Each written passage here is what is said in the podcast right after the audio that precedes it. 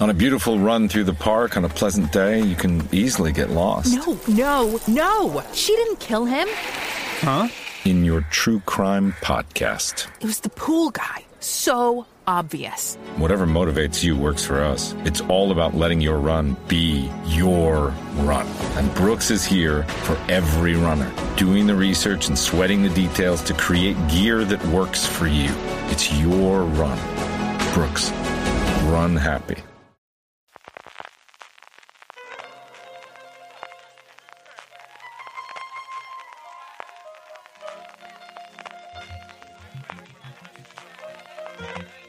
Estás escuchando Fuera de Series con CJ Navas. Bienvenidos a Streaming, el programa diario de Fuera de Series en el que un servidor CJ Navas tendrá las principales noticias, trailers, estrenos y muchas cosas más del mundo de las series de televisión. Edición del miércoles 23 de noviembre. Vamos allá con todo el contenido, pero antes de eso, permíteme recordarte una vez más que si vas a realizar tus compras en Amazon en esta fecha de Black Friday, de Cyber Monday, de Navidades, de Reyes, si lo haces desde amazon.fueradeseries.com, a ti te costará lo mismo y a nosotros nos estarás ayudando. Y no solamente en estas fechas, a lo largo de cualquier momento del año, si vas a comprar en Amazon, recuerda hacerlo desde amazon.fueradeseries.com, que a ti te costará lo mismo y a nosotros nos estarás ayudando. Empezamos con un poquito de follow-up referido a Lionsgate Plus. Sabéis que se anunció la desaparición de la plataforma en nuestro país apenas un mes después de haber sido anunciada, después de haber renombrado como Lionsgate Plus lo que anteriormente era Start Play, que se habían ya cancelado algunas de sus series, fundamentalmente Nacho, esa serie sobre la vida, obra y milagros de Nacho Vidal, pero que parecía que las compras internacionales se iban a estrenar de forma normal de aquí hasta que desapareciese, que los rumores apuntan a que sería abril del año que viene pues bien, uno de los principales estrenos que tenían de aquí a final de año, el 4 de diciembre, la segunda temporada de Guns of London, ayer la plataforma anunciaba que finalmente no se va a estrenar y a ver qué ocurre con esto. ¿Quién se puede quedar con ella? Pues es una producción de Sky Studios con AMC Networks, así que lo normal es que aquí en España no la trajese AMC Plus o Sky Showtime cuando decida llegar una puñetera vez la plataforma a España, pero yo tampoco descartaría una venta a un tercero, sea un Amazon Prime Video o sea incluso un Netflix. En fin, que seguiremos informando el destino final de esta serie y de todo el resto del catálogo de Lionsgate Plus conforme lo vayamos sabiendo. Empezamos ahora ya sí con las noticias, repasando lo que dio de sí la gala de los premios Iris, que se celebró en Kinépolis el lunes por la noche en Madrid. Algunas series esperadas entre los premiados, otras quizás más sorprendente. Yo creo que el más esperado de todos, mejor actor, Javier Cámara por Rapa. Al final, Javier Cámara que sigue sumando premios uno detrás de otro. Primero con Bota Juan, Vamos Juan, Venga Juan y ahora recientemente por Rapa. En mejor actriz hubo dos premios, que son estas cosas rarísimas de ¿realmente tuvieron el mismo número de votos? ¿Cuántos académicos votan exactamente? En fin, el caso es que tanto Blanca Portillo por Días Mejores, la serie de Prime Video, como Elena Rivera por Sequías compartieron a Esecuo el premio a Mejor Actriz. En dirección se lo llevó Dani de la Torre por La Unidad, que fue la gran ganadora de la noche en materia de series porque se llevó también el de Mejor Ficción.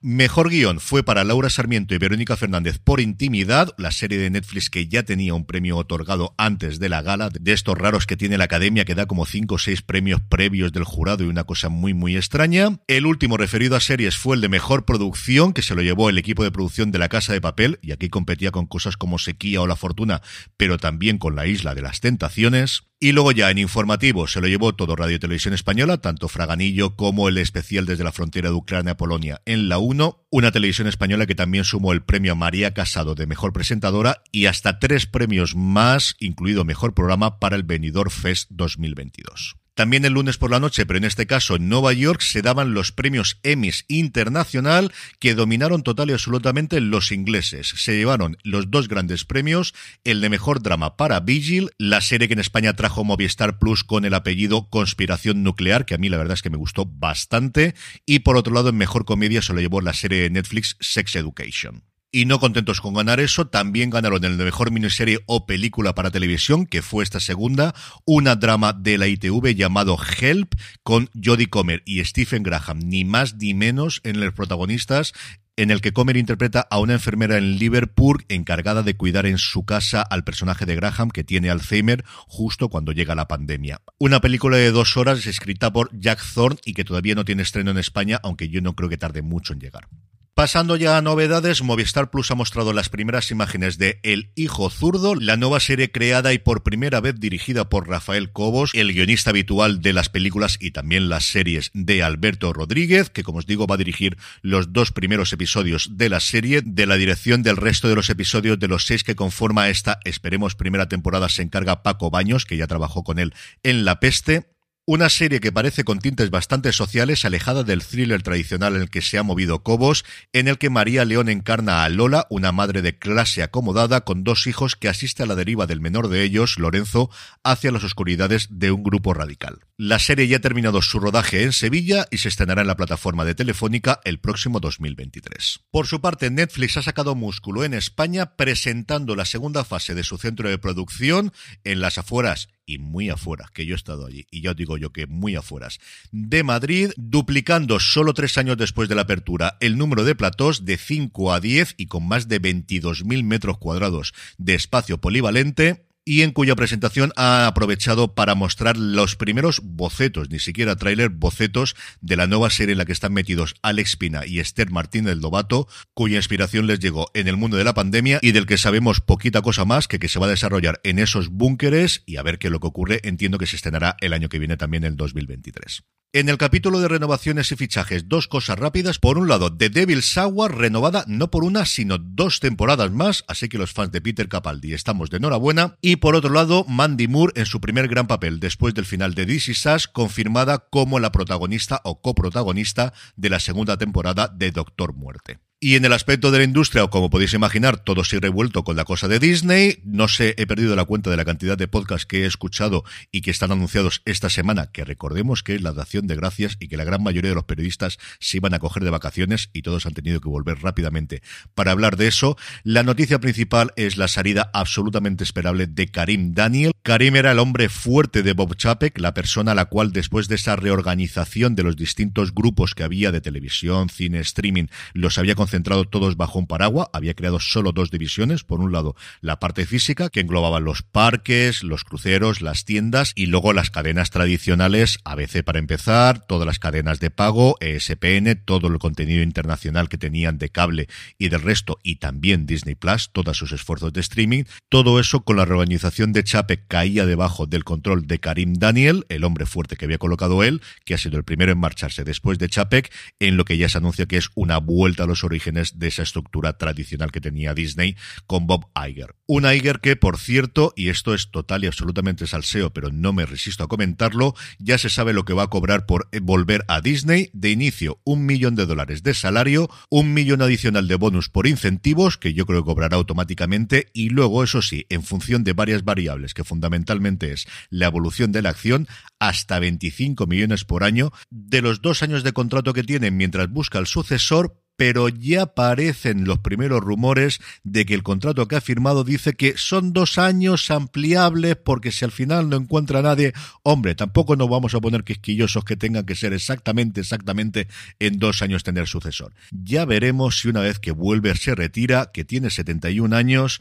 que parecen muchos, pero mirar a Warren Buffett, mirar a Rupert Murdoch muy entraditos en los 90 y ahí siguen al pie del cañón. De verdad que lo de la sucesión, como os dije ayer, me lo creeré cuando lo vea. En cuanto a trailers, dos cositas de Netflix. Por un lado, la cuarta temporada de I Am a Killer para todos los aficionados del True Crime. Y por otro lado, una cosa rara en 2023 llamada Caleidoscopio. Se trata de una serie antológica que sigue durante 25 años a un grupo que va a realizar un robo con nombres, la verdad que muy interesantes en el reparto como Giancarlo Esposito, Paz Vega, Rufus Sewell o Tati Gabriel y cuya gracia es que tiene ocho episodios, cada uno de ellos su título es el de un color y se va a mostrar de forma distinta a cada suscriptor de Netflix de una forma que según la plataforma va a alterar la forma en la que entendemos la historia.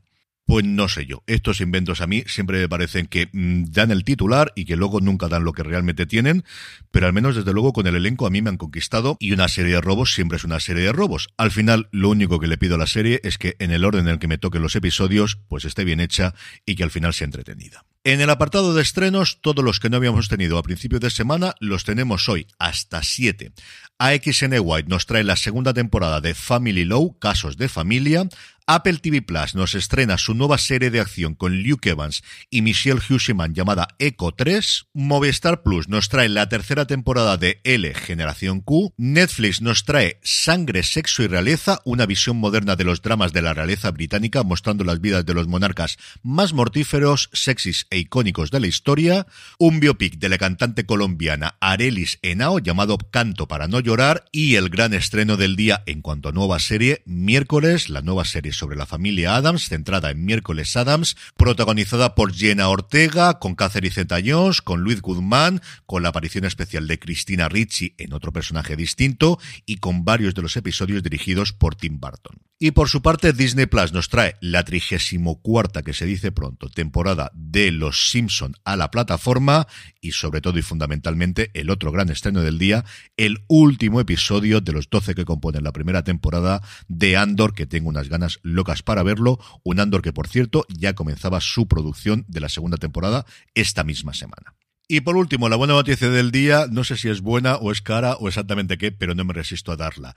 Para los aficionados a separación y para estas fechas de compras y de que no sabéis que siempre tenéis a alguien de ¿y qué le compro yo a esta persona?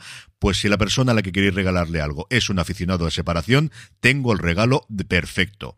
Y es que la discográfica Mondo se ha unido a Apple TV Plus para lanzar una edición especial de la banda sonora en vinilo con dos partes, por un lado la del INI y por otro lado la del AUTI, 5.000 copias solo de cada una de las ediciones, una absoluta y total preciosidad las dos, la máscara es la del INI que vale 60 dólares, más barata sale la del AUTI con 35, en lo que no deja de ser un objeto de coleccionista que la banda sonora la podéis escuchar en cualquier plataforma de streaming, pero de verdad que es que estoy mirando las fotos ahora mismo y se me está haciendo la boca agua. De verdad, qué absoluta preciosidad, especialmente el de Lini, que viene con mapas como los que hemos visto en la serie y hasta una hoja de instrucciones muy similar a lo que se dan a los empleados de Lumon. Y con esto, que me ha sacado una sonrisa y unos cuantos euros de la cartera, nos despedimos por hoy. Hablando de compras navideñas, recordaros que si vais a hacer en compras en Amazon en estas fechas, si lo hacéis desde amazon.fueradeseries.com, a vosotros os costará lo mismo y a nosotros nos estaréis ayudando.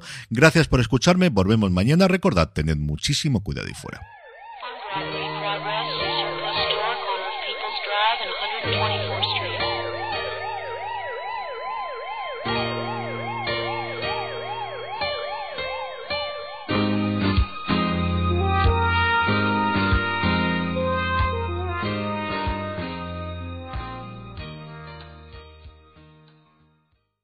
If you look for it, every day has cause for celebration. Celebrate a friend for their promotion, baby wedding, life thing. Celebrate yourself for keeping the couch warm.